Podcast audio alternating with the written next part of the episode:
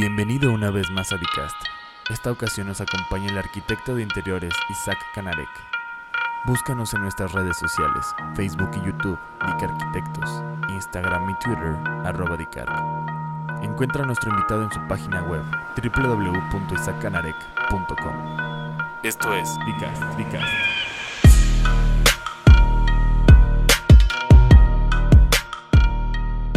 En esta ocasión tenemos a Isaac Canarek. Con nosotros y estamos en su casa eh, llena de máscaras y, y de cosas mexicanas. Está increíble grabar aquí. Muchas gracias Isaac por invitarnos. No, gracias por venir. Qué bueno que de alguna manera me gustan las mexicanas porque viajar para tener 5 mil o cada una de ellas estaría muy complicado. Está perfecto. Ah, está bien. Este, yo creo que vamos a comenzar. Hemos tenido una plática muy interesante eh, preliminar en lo que adaptamos todo. Muy. Eh, sin embargo, nos interesa saber eh, cómo empezó todo, tu trayectoria. Eh, ¿Dónde estudiaste? ¿Dónde naciste? ¿Tu primer viaje? Eh, ¿Cómo comenzó? Pues mira, del viaje no me he bajado. Eh, yo creo que empezó en la Ibero. No voy a decir hace cuánto porque yo creo que to- todavía no se había caído. Este, terminó en la Náhuac. Sí soy arquitecto, pero me dedico prácticamente a la arquitectura de interiores, que es lo que realmente disfruto y siento que no tiene nada que ver con los límites métricos, ¿no? Aquí realmente the sky is the limit, el cielo termina siendo el límite. Eh, y porque además creo que el quehacer de sumar valores me permite como consentirme y consentir. Yo la verdad es que creo que la arquitectura no es que la pueda hacer cualquiera, pero sí aprendes a, digo, bueno, por lo menos vas a la escuela a intentar ser arquitecto, ¿no? Aunque no aprendas a hacer arquitectura. Pero la decoración sí es otro tema. Ahí sí tienes que nacer decorador y si no, suicídate. No, digo, a ver, no hay manera. Eh, sin embargo, eh, pues yo creo que lo que lo que de alguna manera intentas hacer, pues son escenarios de vida, ¿no? Porque digo, a ver, la arquitectura te castiga, ¿no? Oye, ¿te acuerdas de saliste de, de la universidad de tu primer trabajo? Sí, fíjate que yo le regresé el cheque a mi primer cliente como 10 veces. Le dije que no estaba preparado para, para empezar, que no tenía experiencia, que además todo lo que me pedía para, para el espacio donde quería aterrizar ese proyecto era prácticamente imposible. Estuvimos en un tema de estira afloje prácticamente un año, hasta que un día me habla y en ese año yo tomé la decisión de empezar a trabajar. Este, yo empecé muy, muy, muy, muy joven y esta señora me dijo que su vecino se acaba de divorciar y que le iba a vender parte del departamento y que ya lo podíamos adosar al proyecto. Él necesitaba menos espacio y yo le había requerido más espacio. Entonces pudimos hacer esto. Me dio la seguridad de que de alguna manera este, había cierta congruencia entre lo que ella pedía, lo que yo pretendía y el resultado que íbamos a obtener, ¿no? Y eh, pues eso me, me dio la seguridad, además de estudiar reconstrucción de obras y monumentos, de estudiar decoración, de estudiar iluminación, de estudiar fotografía, de estudiar todas estas cosas que creí necesarias para mi quehacer. Realmente yo creo que lo único que vas terminando necesitando es a ti. Ok. Y eso me da la seguridad de que, bueno, la gente que se equivoca contratando a otro que no sea yo, pues este, la está cagando, ¿no? De alguna manera. ¿Siempre supiste que querías ser arquitecto desde... O sea, ¿siempre fue tu plan ser arquitecto?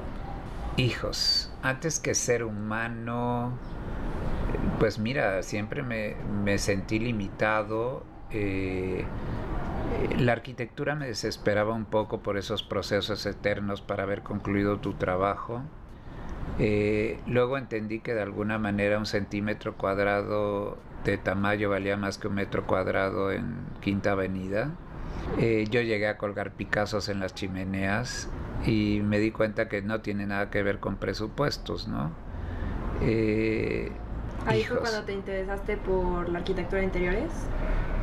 No, yo creo que fue porque mi línea de tiempo estaba muy clara y entre que naces y mueres, bueno, pues hay un tiempo y la arquitectura era como mucho más lenta, ¿no? Como que la, la, arquitectura de interiores me permitía ir más rápido. Eh, yo creo que hasta ahorita eh, me sigue fascinando el reto de mi quehacer y yo a veces creo que los arquitectos, este, pues bueno, qué bueno que existen. No estoy del todo convencido, ¿verdad? Pero, pero bueno, pues qué padre que hacen esas cosas donde yo puedo trabajar, ¿no? Y, por ejemplo, en esta fase inicial de, de tu carrera, entiendo, nunca trabajaste como en un despacho de manera convencional, siempre fue por tu cuenta. Yo no quiero crear escuela, yo no creo en esas cosas. Este, yo creo que vengo de esta escuela de constructivista donde emito juicios a través de lo que siento, no de lo que pienso. Así no me refrío. Eh, yo creo que eso de alguna manera ha perjudicado el tema de que la gente reconozca mi quehacer, pero eh, pues mira, no me comprometo con el tiempo, soy absolutamente atemporal, nunca me enfilé en ningún ejército de tendencias, ni yo mismo entiendo lo que hago, ¿verdad? Pero, pues es que no hay que entenderlo. Muy bien. ¿Y recuerdas algún primer temor que hayas tenido en tus primeros trabajos?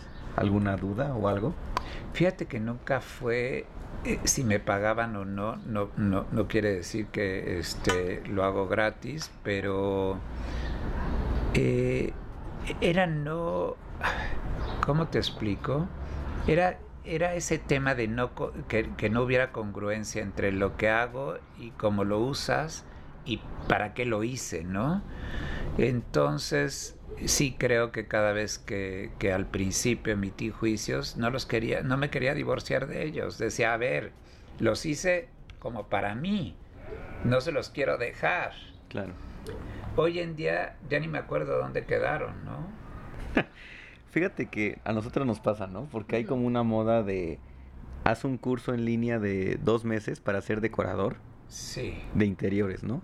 Yo después de que te vi trabajar y vi esos cursos dije, no hay manera que eso se aprenda en un curso en línea en dos meses. De veras, gracias. no, de verdad. Yo nunca lo intenté siquiera.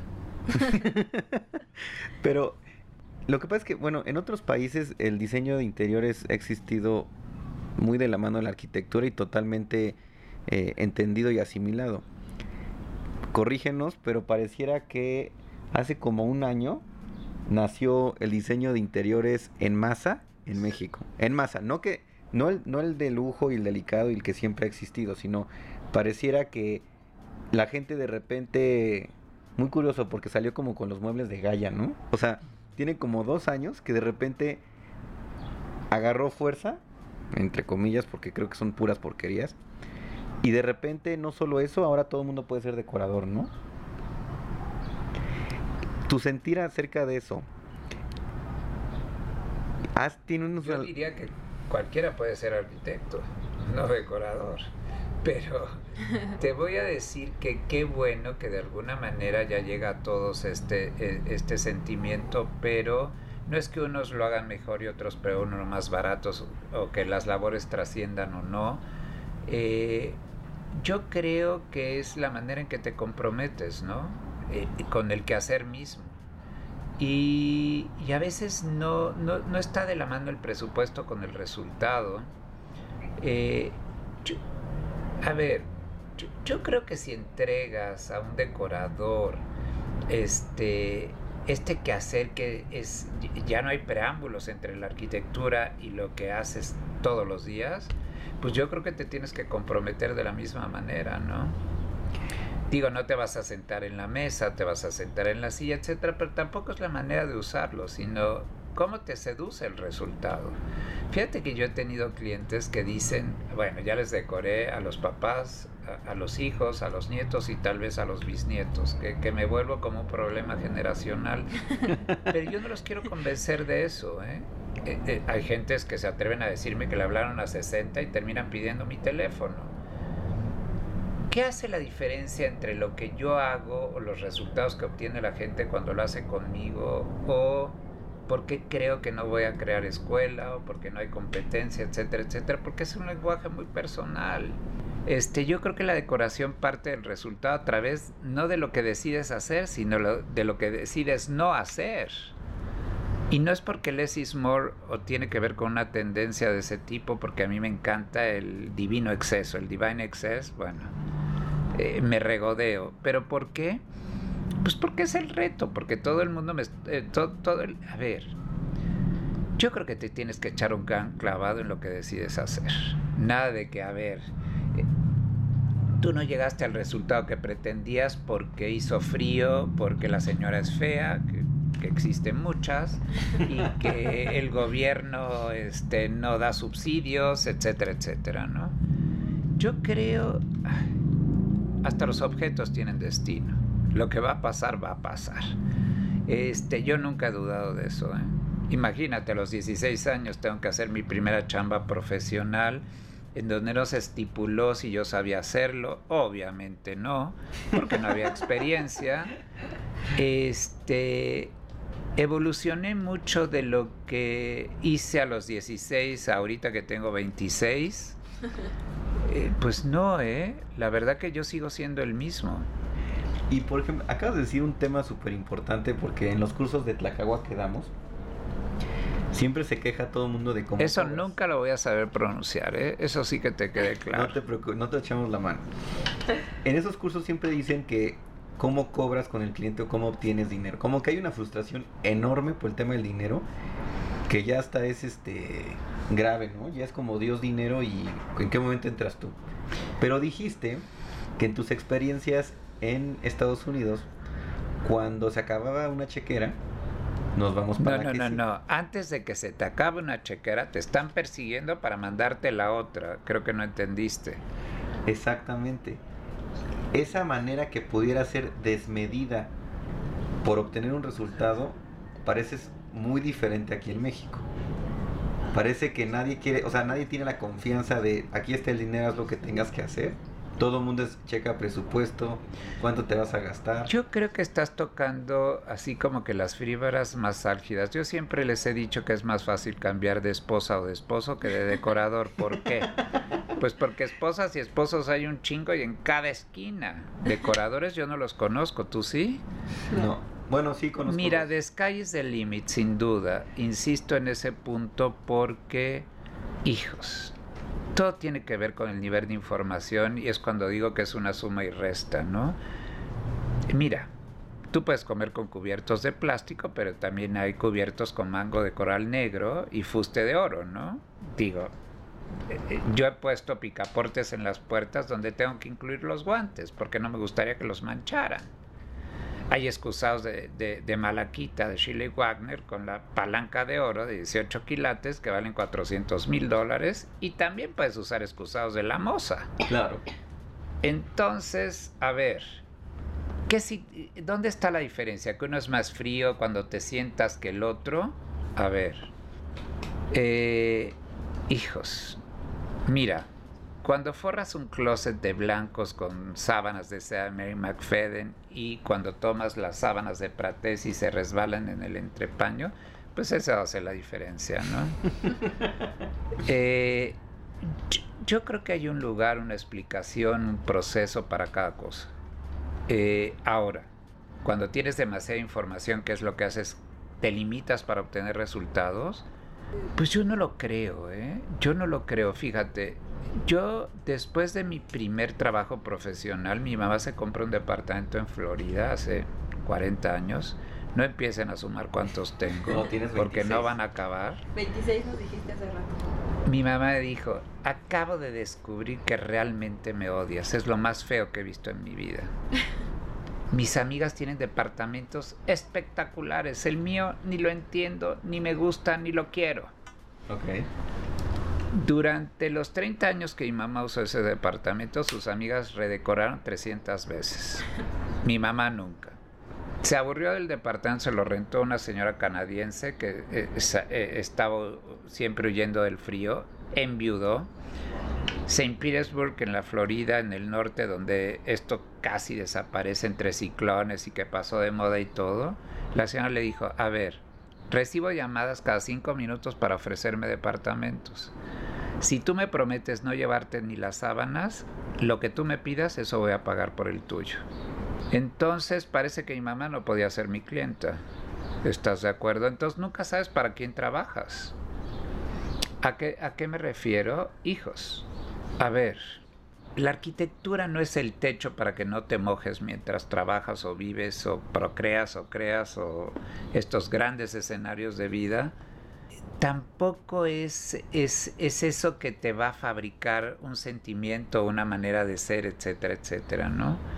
Yo creo que la magia de estas cosas tiene que ver cómo tú los vas interpretando.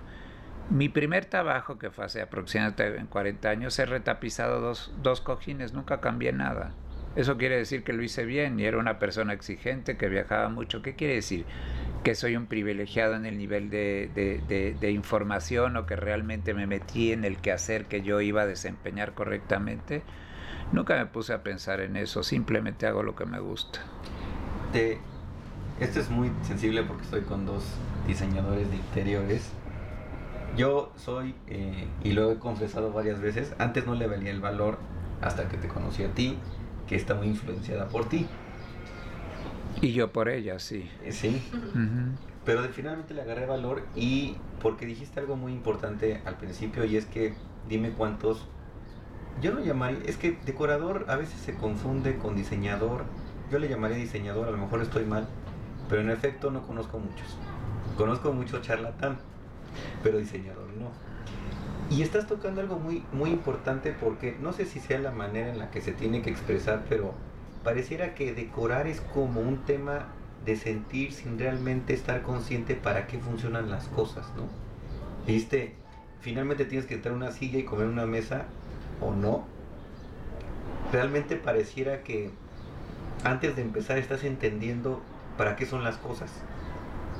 ¿No? Y ya un tema de, de mi filosofía eh, tú como Isaac, de decir, bueno, cómo veo las cosas, cómo entiendo las cosas y las quiero que se interpreten de esta manera. No es que tengan que tener un color en específico, una tendencia en específico. Podrías, sería muy atrevido decir como que en tu caso la función es la antesala de cómo se va a ver. No, nunca pienso en eso, no hay un orden. No, de ninguna, ni, siquiera intelectualizo esa parte. A ver, quiero entender que de mí no pretenden una entrevista tibia. Eh, últimamente no estoy domado por las circunstancias, pero, ay, ¿sabes qué? No me interesa si paso por el purgatorio o no. Yo no sé si me voy a morir y, van a quemar todo lo que hice o van a, o van a hacer qué pedo, porque este güey existió, ¿no? Cuando hablas de Priscila, y creo que de alguna manera, este, pues creo que hay una relación más allá de, de, lo profesional contigo, pues yo la respeto muchísimo porque cada vez que nos toca interactuar en un proyecto ella me respeta, me da mi espacio, ¿no? Ahora, ¿qué quiere decir esto? ¿Que otros son más atrevidos o irreverentes y me estorban? No, a ver, yo creo que Priscila está aprendiendo de alguna manera. Recuerda que hay una diferencia. Digo, yo sé que ella es mucho mayor que yo, pero yo tengo mucho más tiempo trabajando, ¿no? Eh, yo, no creo que yo me transformo cuando me toca hacer esto y dejo de ser decoradora a ratitos y de repente soy otra cosa, como cada, digo, a ver, hay gente que dicen que si se pone la gorra de policía es policía y si se pone la gorra de bombero es bombero. Yo creo que nunca dejas de hacer lo que eres en realidad, pero pero si, si, esta, si esta entrevista tiene que llegar a aquellas personas que dudan este, de si le van a entregar una vida a un proyecto, ya sea dedicarse a la decoración. Yo tuve que ser arquitecto porque mi papá me dijo, a ver, ¿qué chingados es decoración? ¿Es peinador? Y le dije, a ver, estás hablando de hace 40 años. Me decía, a ver, esto, esto es conciliatorio. Si tú me entregas el, el, título de arquitecto, yo te dejo hacer lo que quieras, que nunca voy a saber qué es lo que dices que haces, pero bueno, así fue el proceso. Ahora, todo esto que aprendes a hacer en estas escuelas y para qué, yo no sé si este, e, e, esta entrevista va a estar dirigida a gentes que tienen dudas acerca de, qué, de a qué dedicarse. Y que se van a pasar echándole la culpa al presupuesto y a la política y a, y a, todos estos elementos, a todos estos factores externos en contra, pues te vas a tardar, vas a liberar demasiada energía antes de llegar a lo que pretendes hacer. Pero yo sí creo que en este momento histórico, después de haberme otra vez involucrado profundamente con este quehacer, pues yo creo que me prefiero a mí de entre muchos. Y no quiero calificar a otros inexpertos o charlatanes o que están haciendo dinero. A ver, es que esas cosas realmente me dejaron de interesar hace muchísimo tiempo. Me interesé en estudiar geopatía y esto de geografía y patos de enfermedad, que, me encantó saber cómo de alguna manera te afecta un ambiente y cómo hay elementos orgánicos que te defienden de, de, estas radiaciones y de todas estas cosas que representa el lugar donde vives y el compromiso como lo vives. Pues yo creo que al final de estas historias no me interesa competir con la naturaleza ni decir, no, no tengo ningún discurso, ni previo ni posterior.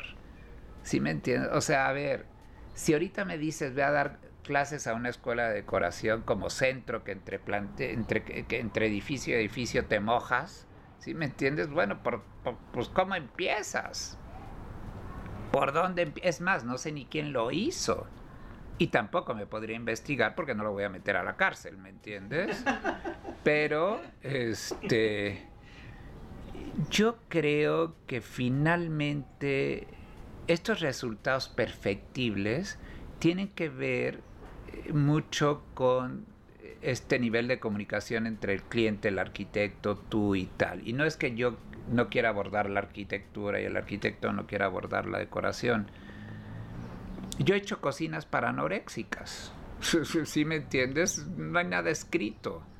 Eh, yo lo que creo que persigo más que un resultado es que no se vuelva lo más importante en tu vida, lo que yo hago o lo que pretendo hacer, pero que sí te des cuenta que el tiempo pasa y lo estás respetando.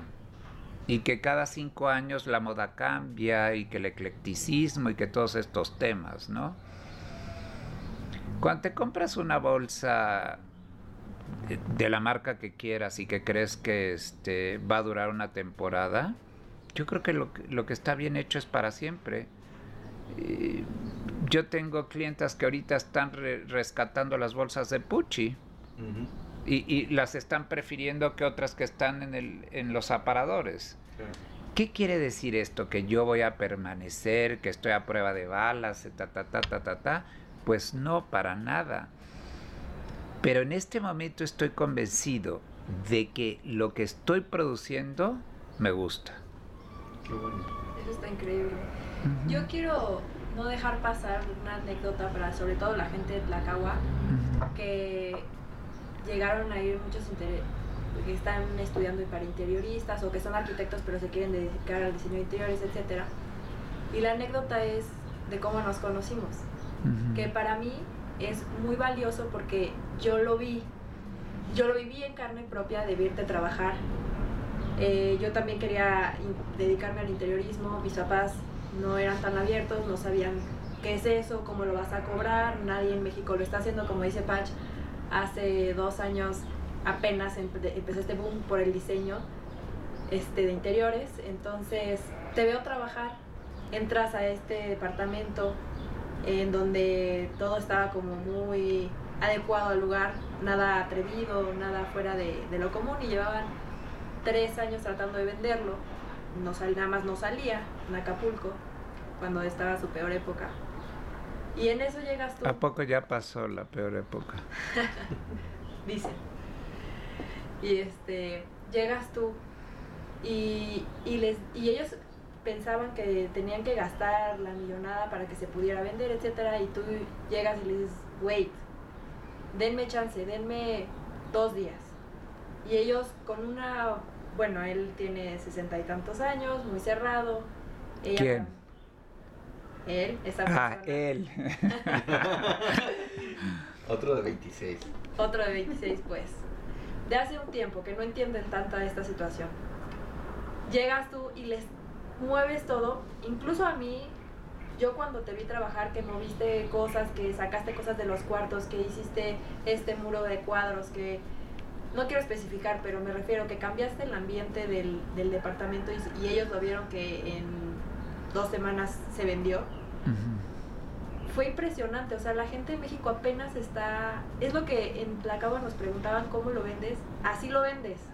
O sea, es impresionante ver este cambio que los arquitectos no valoran tanto, yo quisiera decirlo así, pero que el interiorismo está entrando muy fuerte a México apenas. Y esa es la manera de, de que esta gente lo venda, pues, de alguna manera decirlo así. O sea, que me, nos preguntaban en Tacaba, ¿cómo vendo este tipo de cosas? ¿Cómo vendo interiorismo? Así se vende.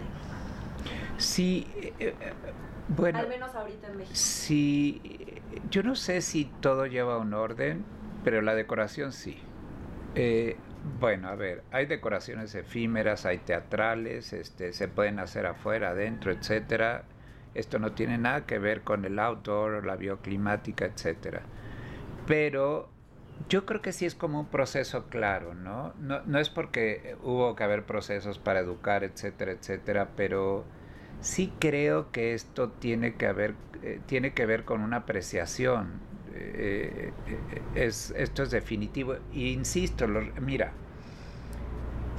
es, es, es, muy complejo cuando un cliente te invita a ver un espacio que ya está dado y que tú este, no quieres votar, que quieres respetar, bueno, y que de alguna manera son los lineamientos cuando, a ver, si te toca hacer una obra como a mí, como el convento Jesús María en Puebla, que no podía hacer un hoyo para meter luz, que no podía deshacer ningún friso, que ahora regreso 20 años después a hacer un corredor entre la catedral y la salida de emergencia porque los curas tienen que pasar por toda mi obra, por el antecomedor, por todo, porque este, e, este convento que era un tema institucional se vuelve una casa. Pero la única manera de que estos curas se salven del próximo temblor es a través de atravesar un túnel por toda mi obra. Me vuelven a llamar 20 años después para que esto suceda. ¿Qué pasa cuando de alguna manera este, tú descubres que la decoración tiene que ver con los valores que terminas dándole a, estos espacios, ¿no? Y hijos. A mí sí tengo que decirte que me No te tienes que convencer, pero yo no quería hacer arquitectura. E, eso que te quede claro, Priscila. O sea, nunca fue mi intención. Pero cuando de repente en los hijos noventas me toca estar en Nueva York y alterné con San Botero y con Molino y con todas estas gentes. Digo, a Jacques García lo conocí de lejos y entendí que la pasión de los latinos incluida en este tema, ¿verdad? Iba a ser determinante en los resultados. Este, pues mira, hijos, ¿cómo te explico? Eh, eh, yo creo que lo que estás persiguiendo no es competir con, otros resultados, sino competir contigo mismo, eh, ver de lo que eres capaz eh, de hacer. Imagínate, a ver, cuando tú eres arquitecto y haces un edificio, pues estás compitiendo con la naturaleza, ¿no? Digo, porque decides sembrar esta obra en medio de algo, ¿correcto? Pero cuando tú estás decorando y vas a colgar un bacon en la pared y vas a poner una escultura de McCarthy y vas a poner un sofá de Florence Knoll, ¿dónde quedas tú? ¿Sí me entiendes? O sea, ahí todo, ahí todo es impresionante. Y bueno, hay clientes que me preguntaron si el de la mudanza trajo el Florence Knoll, la galería trajo el Picasso, ¿por qué te voy a pagar a ti? ¿Tú qué hiciste? Y le dije, decidir que Picasso, Bacon y Florence Knoll estuvieran en el espacio que yo estoy trabajando. O sea, eh, es que eso es lo que yo decía, que los arquitectos lo toman como, no nomás los arquitectos, en general, ahorita en México, que es donde estamos trabajando, la gente no lo valora así, el diseño de interiores. O sea, es que no ven eso. Bueno, pero tú y yo de alguna manera nos vamos a defender. Yo no creo que quieras golpear a Patch, si me entiendes.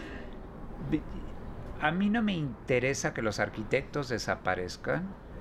tampoco creo que este es tan difícil encontrar uno que sustituya al otro. Tampoco hablo de eso, porque las, las tareas se vuelven mucho más sencillas cuando algo está bien hecho. Pero tampoco digo que sean o no indispensables. Eh, hijos, cuando yo estoy adentro lo que estoy viendo es lo que yo hago. Y los que están afuera están viendo lo que el arquitecto hizo, ¿estás de acuerdo? Claro. Este, si llueve, hijos, te vas a, te, te vas a cansar de agarrar la sombrilla, vas a terminar decidiendo entrar. Y es cuando de alguna manera las cosas no se divorcian. Es tan importante la labor del arquitecto, digamos, que la labor del, del decorador. Pero un decorador que es diestro va a sumar valores y va, va a sacar el proyecto adelante a como dé lugar y va a llegar un momento en donde el arquitecto se quedó en las paredes, punto. ¿Estás de acuerdo? Totalmente. Y ahora, es más difícil de ser decorador que arquitecto, compiten, van de la mano, hay arquitectos que pueden decorar y decoradores que pueden hacer arquitectura. A ver, cualquiera puede construir. ¿Estás de acuerdo? Ni siquiera necesitas anteponer un título. ¿Tú crees que los que hicieron las pirámides se las hicieron muy bien eran arquitectos de la Ibero? No lo creo. Este, yo creo que es, es todo este tema intuitivo que te, que, que- que te lleva a decidir que tu línea de tiempo entre que naces y mueres te la vas a gastar haciendo lo que haces. Una pregunta para los dos. ¿Creen que el diseño es un lujo? Yo creo que sí es un lujo necesario, sin duda. Este, yo creo que es complementario, eh, o sea, ¿cómo te explico? En el momento que yo, cuando de alguna manera soy la personalidad de un proyecto, digo, a ver, para que esto resulte, todo lo tengo que hacer yo. Mira, si me lo propongo, quizás lo saque adelante. Pero a veces invito, te repito, a que la tina la haga Toto y que este, el sofá lo haga Nol y que otras cosas. Y estoy fascinado. Este. No, no por el tema de todólogo, no. Sino por el tema de resultados, punto. Ok. Yo creo que sí es un lujo, pero creo que no debería de serlo. Debería de poder ser para todos. Pero ¿qué tiene que ver el lujo? Eh, ¿Te refieres al precio, a lo que representa eh, diseñar un lugar o a lo que cuesta? Mira, tú puedes empezar una decoración Es- en es que ese es el 1970 y terminar en 2020. El tema es que te comprometas a ir de la mano con la persona que te está ayudando y que de alguna manera lo que, lo que vas a provocar pues tenga que ver con el resultado también, ¿no? Totalmente. A veces no tienes todo el dinero para llegar. A ver, ¿cómo te explico? Es que es lo que, lo que yo siento que tú querías preguntar, o bueno, irte para ese lado. Siento que la gente cree, de cualquier categoría, la gente en general cree que el diseño es para cierto tipo de gente. Eh, tenemos un, un concepto erróneo en Sí, un sentido por las cosas. Mira, yo he visto edificios de costoso. 40 años que ya han modificado 40 mil veces y mis decoraciones no. Entonces, ¿cuál es el lujo? Sí, lo que... Más bien yo lo considero una inversión, ¿no? Totalmente, Exactamente, totalmente. porque es lo que estamos platicando la otra vez, ¿no?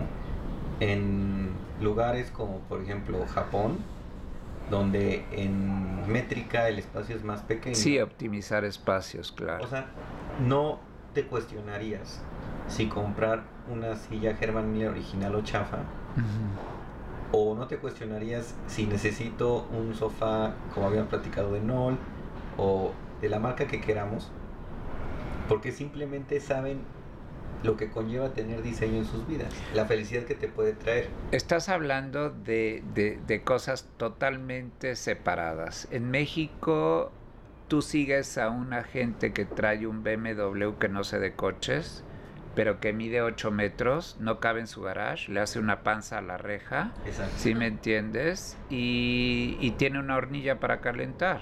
Exacto. O sea, entonces no entiendo qué es lujo. me o sea, hijos, Pero hay, colchones, hay colchones que valen 40 pesos y hay colchones que valen 400 mil dólares. Ahí están los handsticks de, de pelo de caballo, de, de crin de caballo, que viene la aspiradora y lo alborotan cada cuatro meses y vuelves a tener un colchón para toda la vida. Yo creo que es la mala concepción del diseño en México. Pero no es cultural. Como que somos mal hechos, ¿no? Como país. O sea, no vemos más a través de. Ahorita acaban de tocar dos temas en particular, ¿no? O sea, mucha gente dice es que traes una cotización de un proyecto, está muy caro, ¿no? Y dices, bueno, vamos a irnos de la teoría de que la familia, según tú, es lo más importante. Y estás alber- albergando en este techo lo más importante. Hay que darle lo mejor, ¿no? No, y además estás escatimando. Yo en proyectos que se han alargado por la situación que quieras y uno de mis clientes se va a Las Vegas, que yo no conozco Las Vegas, y me dice, hijos, yo creo que tienes que viajar porque estás muy limitado. Ajá. Y le dije, no sé qué te pasó con tu marido en ese cuarto de Las Vegas, pero es tan sencillo como que traigas al que hizo el cuarto de Las Vegas acá, porque seguramente no me va a quedar igual. ¿Sí me entiendes? Pero también creo de alguna manera que estuviste cuatro días. Y en mi casa vas a estar a huevo, pues hasta que te cambies, ¿estás de acuerdo? Y difícilmente alguien va a superar el criterio que yo pues propuse para este lugar. ¿Y por qué?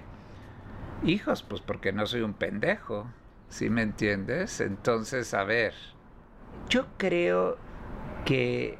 ay, mira, no es lo mismo poner tu cola en un Roche Boubois que, en un sofá de K2.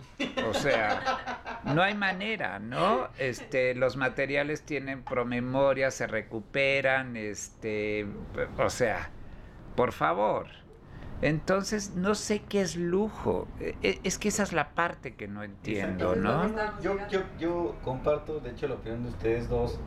Eh, vi, ahora sí que crecí en un lugar donde a la medida que se podía y siempre las posibilidades fueron cambiando, lo que se pedía, lo que se podía, pero a conciencia y lo mejor, tomando en cuenta qué es lo que hay, ¿no? Porque evidentemente, este, O lo que te toca que haya, ¿no? ajá, Porque porque yo he que estado en edificios en México, en el piso 38, que lo compraron porque dizque tiene la mejor vista del mundo y antropométricamente sentado, la ventana empieza al 1.20 y lo único que ves es pared. Ajá. Y le digo, a ver, este, ¿qué quieres? ¿Que permanezca todo el tiempo de pie para ver la vista? ¿Quién chingados hizo este edificio? ¿Sí me entiendes?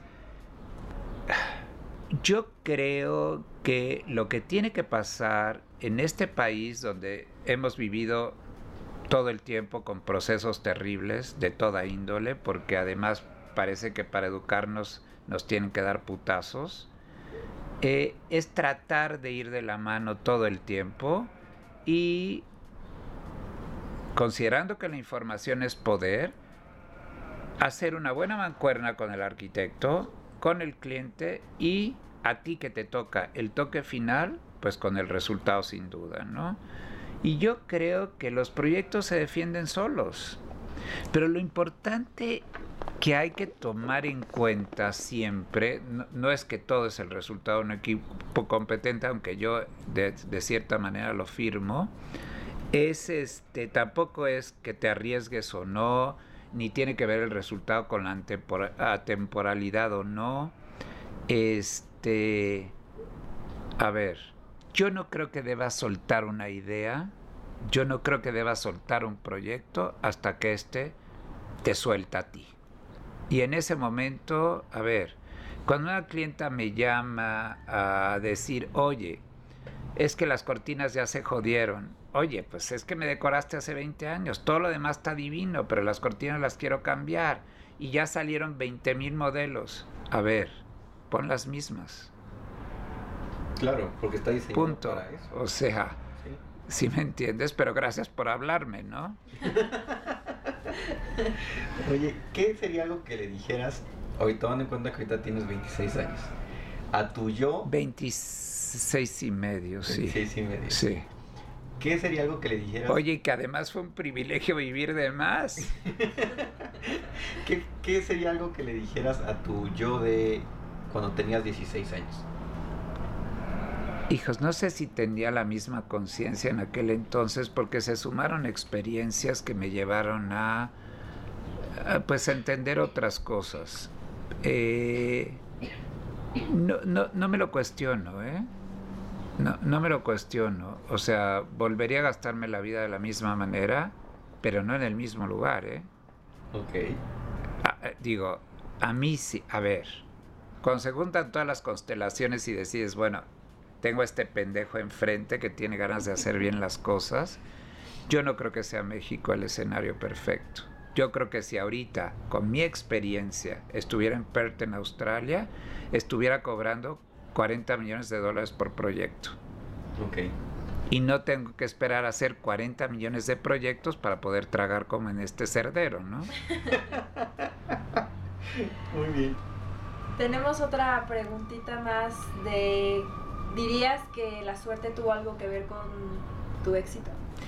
Yo, yo, no sé cuáles son los códigos de la suerte. Este, fíjate que cuando tú me dijiste que te ibas a casar con Patch y no me opuse, o no me acuerdo si sí o del todo o más, eh, yo creo que lo tenías que conocer.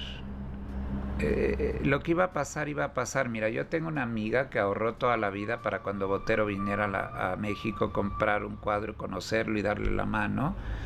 Y cuando hizo su eh, magna, exposición en el Tamayo no vino y antes le invitaron a ver unos Pedros. Ella escogió uno de seis y ese uno no se vendió y ese fue el que le tocó. Entonces, eh, tampoco estoy peleado con nada, ¿no? Pero cuando hablo despectivamente de un lugar que no evoluciona, que tengo que salir a, limpiar la caca de los perros cinco veces a mi banqueta cada día, es porque de alguna manera esta gente sigue demostrando que de alguna manera no le interesa este, pues salir de, de, ese, de esa situación, ¿estás de acuerdo? Y es cuando creo que esta línea de tiempo que se ve aterrizada entre que naces y mueres y todas estas dudas que tú tienes de cuándo empezaste a hacer esto, imagínate, o sea, a ver, te pongo un ejemplo, Salma Hayek, no canta, no baila, no actúa, ¿sí me entiendes? Y, bueno, claro que sigue persiguiendo el Oscar, pero vive mejor que, que Natalie Portman, ¿sí me entiendes? O sea, a ver, si eso es suerte, hijos, Guachamacao, llámalo como quieras, para mí no tiene nada que ver con la suerte. O sea, porque además, ¿cuánta gente está consciente de lo que está, a ver, como decía John Lennon, este, por mientras haces planes a futuro, lo que está pasando es tu vida. Entonces, hay que estar como muy consciente todo el tiempo de lo que está pasando. Ahora, ¿Por qué continúo aquí pensando que las cosas pueden cambiar y, hacer revoluciones y enojarme porque, le, porque no hay congruencia, porque de repente las cosas, a ver, si tú le pegas a una gente, lo más seguro es que te regrese la, la, cachetada. Y hay gente que te dice, sígueme pegando porque quiere decir que me quieres. O sea, es, depende cómo lo veas. Yo creo que si hoy tienes papas, haz el mejor puré. Yo, creo que eso es lo que, lo que tiene que ver con la suerte, porque además, digo, hay, hay señores que están casados con verdaderas beldades y mueren por las amantes horribles. Entonces, nada tiene que ver con suerte ni nada tiene que ver con ninguna explicación. Yo creo que lo que te toca hacer es como ser un poco humilde y decir, a ver, tome la decisión de, a ver, un día un señor, que yo no supe que se estaba por morir, me dio un tiempo para hacer su casa. Eh, yo decidí empezar por el área social. Este, ¿Por qué? Pues porque era la parte como que más complicada sacar adelante y no porque haya códigos para las habitaciones o el área íntima o etcétera, etcétera. Y tampoco porque pretendo que cada escenario sea para que yo me luzca. Pero como diciendo, bueno, finalmente si me muero en el proceso antes que él, ¿verdad? Porque todo puede ser, pues lo de arriba lo puede hacer cualquier pendejo. ¿Sí me entiendes? Resulta que el tipo rompe la promesa de esperar hasta que yo termine toda la casa y trae a otro pendejo para terminar la casa, ¿sí? Y de repente este le digo, a ver, Yo creo que es el momento de ser racionales y de repartirnos la chamba. A ti te tocan los cuartos de servicio. Punto. Y si vuelves a dejar tu puta alfombra en mi sala, voy a esperar a que llueva para sacarla. Entonces, no son los celos por llegar a un resultado, por enfrentarme a lo que vaya a pasar. Podemos hablar por horas, no estamos hablando de mí ni de un quehacer en particular. Estamos hablando qué pretendes perseguir. Mira, hay gentes que comen en un mercado, puta, y pueden pagar el Cipriani. ¿De acuerdo? Porque para ellos es muy importante, más que estar a gusto, comer bien. ¿Estás de acuerdo? Hijos. Pues entonces si te toca hacer un restaurante, ponte de acuerdo con el metro, con el cocinero, ¿estás de acuerdo? Ahora, ¿qué pasaría? Yo creo que los dos tragan en un lugar más barato y en otro lugar menos barato, pero yo creo que cuando estás en un lugar bien resuelto, hijos, en el mercado entras, tragas y te vas. Y en el otro lugar hasta se te olvida tragar. Y eso es lo que yo hago. Es cierto. Totalmente. Entonces podríamos decir Que el decorador sin duda es indispensable. A ver, puedes no casarte en la vida, pero no decorar el espacio donde trabajas o vives o ambos. Hijos, sí estarías viviendo en el error, por supuesto. Y de manera personal, eh, has dicho que no quieres hacer o te han invitado a dar clases, ¿no? Sí. Y has declinado. ¿Cuál es tu opinión con relación al sistema educativo hoy en México? Eh, mira, yo desconozco del todo esa parte ni a quién compete, pero entiendo que pues estás hablando de, de algo álgido porque toda la gente cree que bueno, cuando tienen hijos, este tienen que darles la mejor educación, etcétera, etcétera, para que esto de alguna manera pues trascienda, ¿no? En paréntesis, poniendo que tú has eh, estudiado en lugares como Nueva York, etcétera, entonces tienes un punto muy fuerte de comparación con México. Bueno, mira, Nueva York es un lugar donde si coges bien, comes bien, corres bien, cagas bien, sobrevives. Si no, te lleva la tristeza, ¿no? Depende para qué te estás preparando. Yo no entiendo a gentes que van a Harvard y se regresan a México, ¿no? Eh, ahora, que sí se necesitan esas gentes en este lugar, pues yo creo que sí, pero de alguna manera, a ver, yo no creo que, que si tú inventas un, un negocio, ¿verdad? Este, no le quiero poner nombres porque no los conozco todos, pero y, y si tú no llegas al punto de producción, seguramente el restaurante va a ser maravilloso, pero la gente quien lo atiende o quien se encarga de otras cosas no lo es.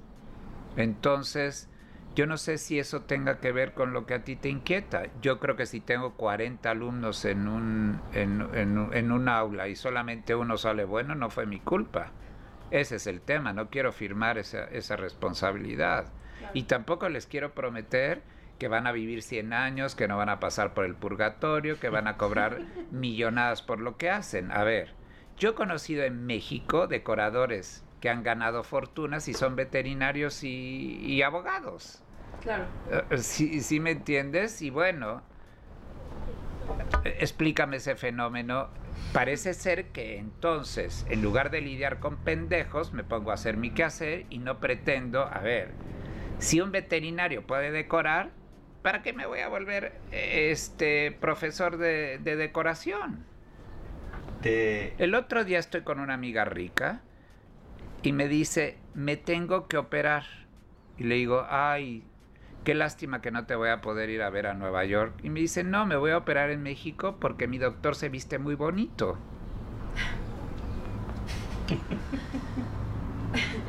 Pues sí la vas a poder ver entonces. No, seguramente no la voy a poder ver porque la van a matar. Puede ser. Y ya para ir terminando, ¿cuál sería una pregunta que no te han hecho y que te gustaría decir públicamente? Hijos. Este, yo, yo creo que, digo, les agradezco eh, haberme dejado hablar, dejarme llegar a muchos. Espero que esto que yo dije no se vuelva innecesario en cuanto a que de alguna manera no te arriesgas a... Mira, yo no quiero crear escuela eh, porque yo quiero que lo que venga sea mejor que yo. Y de alguna manera no quiero contaminar ningún medio para que esto se vuelva una receta de éxito o no. Si hay una pregunta obligada es con quién decoraría o quién haría mi casa, yo no me preocupo eh, eh, de esa situación, te voy a explicar por qué. No es que encuentre innecesario al arquitecto, pero creo que cuando me toca hacer lo que hago, puedo borrar lo que el arquitecto hizo.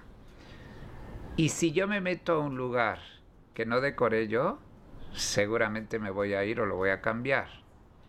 Pero si tú eh, eh, quieres elaborar una pregunta que yo no pueda contestar, es todo aquello que está relacionado con si me gusta la arquitectura mexicana o no, si es conciliatorio, si... Bueno, eh, yo, mira, cuando yo le hice el estudio a Ricardo Martínez en Etna en Barranca del Muerto, yo no sabía que lo había hecho Barragán. Este, cuando a mí Gerso me llamó a hacer su casa, yo no sabía que, que, él pintaba. Este, pero así te puedo poner otros miles de ejemplos. No, no quiero hablar de un currículum que tenga que, que, que tenga que, que, esté asociado con un pedigrí. Eh, este, yo voy a seguir haciendo lo que hago. A donde sea. Súper. Increíble. Pues bueno, muchas gracias Isaac. De verdad, gracias por habernos recibido. Gracias por habernos recibido en tu casa. Sí. Y vamos a, a, pasar a la parte de tomarle fotos a todas estas moscas porque es impresionante y creo que todo el mundo lo tiene que ver. Gracias. Pero me siento como que me voy a electrocutar, que me quito primero. Gracias por haber escuchado una vez más Dicast. Búscanos en nuestras redes sociales y dinos a quién te gustaría que tuviéramos de invitado. Facebook y YouTube, Dic Arquitectos. Instagram y Twitter, arroba Dicarc. Busca a nuestro invitado en su página web, www.isacanarec.com. Esto fue Dicast, Dicast.